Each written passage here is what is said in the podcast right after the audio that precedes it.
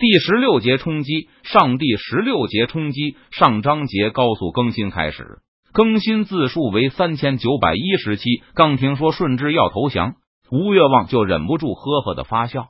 两年前在万县，他披上了重甲，跟着蜀王世子迎战叛贼谭毅的大军时，可不敢想会有这么一天。就是蜀王世子，尽管周队长因为私心，非要把少蜀王说成是三太子，但大家还是在目光如炬的李队长的带领下，发现了少蜀王的真实身份。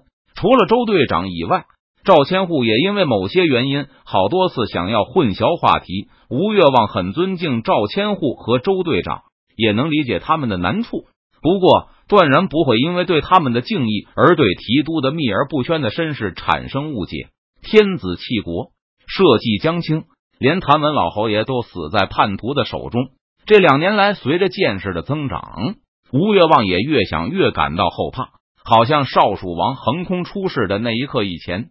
这大明的基业，汉人的江山已经到了最后一刻，但是仅仅过了两年，建鲁的酋长就投降起命。虽然吴越望作为心腹军官，曾听邓明反复说过，这一仗只是逆转而不是结束，会很重要，但绝不可能就此终结战争。但吴越望依旧感到自己好像就在做梦一般。最让他感到遗憾的是，李队长不在这里。没有能够亲眼看到达子皇帝出降的这一幕。嗯，还有赵千户，虽然他不是川军，而是西贼，但除了提督以外，吴越望对赵千户的敬佩仅次于李队长，好像比周队长还要高那么一点点。满腔的喜悦和纷至沓来的念头，让负责对营门正面防御的吴越望，并没有在第一时刻命令手下做好受降的准备。等得知邓明拒绝了对方的请降要求后，吴越望的满足感也没有丝毫的消减，在他看来，对方已经是待宰的羔羊。邓明接受投降也好，不接受投降也好，禁卫军的覆灭都没有丝毫的疑问，难度也不大。吴越望周围的吴保平、江南、胡立涛等人的反应也差不多，恢复攻击是府兵的工作，他们会继续上前放箭。同时，战兵并没有接到参与攻击的命令。他们可以再享受一会儿胜利的喜悦。胜利确实是提早了，但也没有什么悬念了。从离开成都后，就一直在江南队中执行任务的郑瑶军，也和他的常备军同伴们一起沉入了遐想之中。刚才他们目送着禁卫军的请降使者从阵前走过，又看着他仓皇的逃进营门。等张尚书知道了这个消息，他一定会非常高兴吧。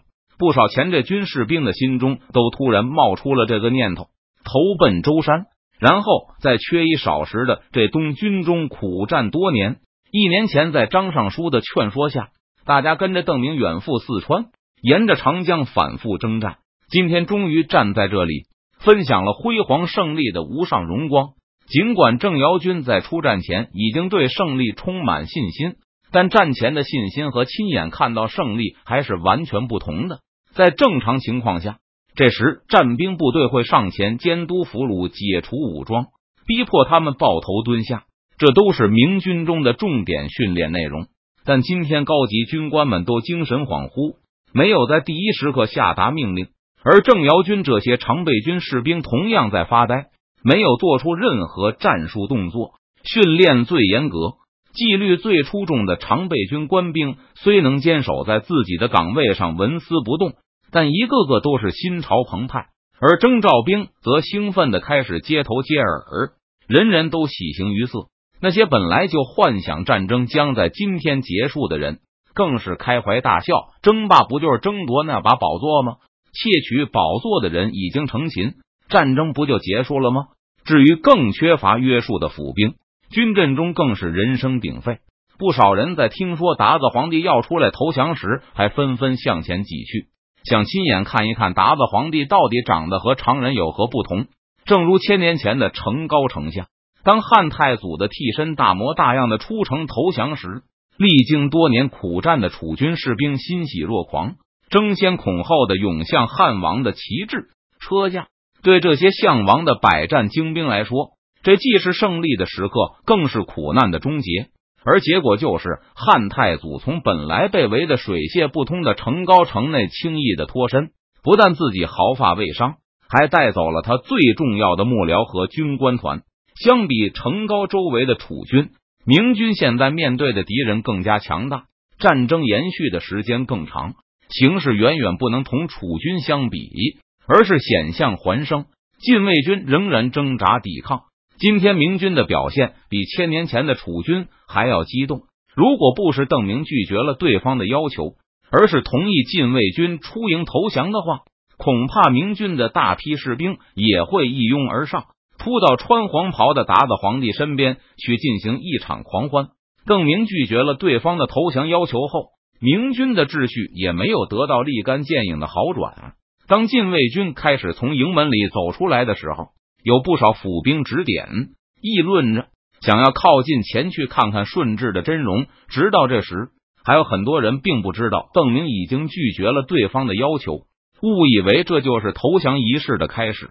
当邓明下达了攻击的命令后，府兵中只有最靠近邓明将旗位置的人及时收到了统帅的命令。不过，即使是这些距离最近的府兵。在传令兵和军官向他们大声喊话的时候，仍有些昏头胀脑。不是皇帝已经投降了吗？为何还要攻击？不过既然命令攻击，那就开始攻击吧。这时诈降，一个飞奔过来的传令兵冲着江南大吼了一声，指着那些正在出营的禁卫军喊道：“提督命令立刻开始攻击！”啊！江南如梦初醒，脸上的微笑还没有完全隐去。头盔下就开始渗出汗水来，他急迫的转过身，用尽全力的对身后的官兵们喊道：“达子诈降，备战，备战！”长官和传令兵焦急的呼喊声，把越来越多的明军战兵唤醒。郑瑶军匆匆从箭壶里取出一支弩箭，搭上了弩机，以最快的速度开始上弦。夜袭结束后，所有的弩兵再也没有给弩机上过弦。当敌人还躲在营中时，没有这个必要；而如果敌人出现突围的迹象，在正常情况下，他们也完全来得及完成战备。但现在敌人不但打开了营门，而且还有几百人已经从中开出来了。这些弩手却一直没有做好准备，而是完全沉浸在胜利的喜悦中。在郑瑶军刚刚把弦上满时，前方已经传来了呐喊声。他抬起头。看到眼前满是明晃晃的刀光，禁卫军已经发起了冲锋，匆忙的抬起弩机。郑瑶军已经来不及瞄准，只能凭着感觉扣动了扳机，弩箭离弦而出，向敌旗射去。只是差之毫厘，贴着对方的头盔查过。郑瑶军退后了一步，看到骑兵径直向他扑过来，在这一瞬间，郑瑶军几乎要丢下弩机，同时一只手向腰间的长匕首摸去。从背后冲过来一个手持长枪的明军，这人是一个常备军的战士，他熟练的刺出了长枪，封住禁卫军骑士的去路。在禁卫军的坐骑避开长枪的时候，郑瑶军得以再退一步，和其他弩手一起退到长兵器同伴的掩护下，再次开始给弩机上弦。迎上去的勇敢明军长枪兵，并没有遭到连续的攻击。仓促发起冲锋的禁卫军同样有先有后，彼此间的距离还拉开的很大。在当先的禁卫军骑士策马再次准备攻击时，更多的明军士兵已经跑上来，肩并肩准备抵抗禁卫军的冲击。转眼间，就有一些禁卫军被从马上刺落，几个落马的御前侍卫随即站起身，他们或是借助铠甲的保护，没有被长枪刺入身体。或只是因为坐骑受伤被甩下来的，明军的阵容并不稳固，其中有很大的空隙。禁卫军毫不犹豫的拔刀冲入阵中，与明军士兵展开肉搏。受到冲击的明军士兵不甘示弱，也挺着刀枪迎战。双方三三两两的战成一团，还不时有禁卫军连人带马的撞过来。这时，郑瑶军刚刚上好了第二支箭。就看到一个禁卫军士兵高举着长剑向明军这边扑过来。这个年轻的禁卫军的坐骑被一支长枪刺中了前腿，坐骑摔倒时把主人向前抛出，直接丢进了明军的阵地中。被摔下马的禁卫军跌了个头昏眼花。但这时已经有不少禁卫军冲进了阵中，而且明军的队形松散，也没有人及时给他补上一刀。从地上爬起来后，这个禁卫军就红着眼向面前的几个明军弩手杀过去。郑瑶军瞄准了一下，松贤射出了第二支箭，弩箭没能击中敌兵的警甲头盔结合处，而是钉在了禁卫军的肩甲、警甲之间。这个禁卫军被冲力撞的身体一滞，目光一转，从原先的明军身上转到了郑瑶军的脸上，四只眼睛对视了片刻。那个禁卫军一声怒吼，改变了路线，向郑瑶军扑过来。郑瑶军挥手把弩机向对方的脸上砸过去。要是有一把鸟铳就好了。电光火石间，郑瑶军再次开始怀念起这兵的传统武器。刚才他看到禁卫军在用这种武器攻击蒙古人的时候，就惦着战后一定要向长官要一支来。如果他用的是鸟铳而不是弩机，那刚才这一击绝对已经取了对手的性命。在禁卫军抬臂挡开飞过来的弩机时，郑瑶军已经抽出了长匕首，将视线受阻的敌人越过去。他伸直手臂，把匕首向对方的咽喉全力刺过去。但却在最后一刻被对方用长剑拨开，挡开那寒光闪闪、距离自己喉头不到一寸地方的匕首后，禁卫军也惊出了一身冷汗。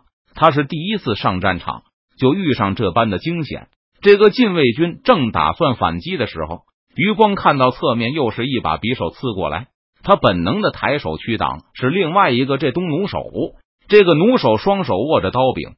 把全部的冲击力都灌注在匕首尖上，瞬间刺穿了禁卫军的手掌，然后扎进了禁卫军的脸颊，把敌人的手掌钉在了他的脸上。多谢弩手一匕首扎死了禁卫军后，立刻向郑瑶军客气了一声。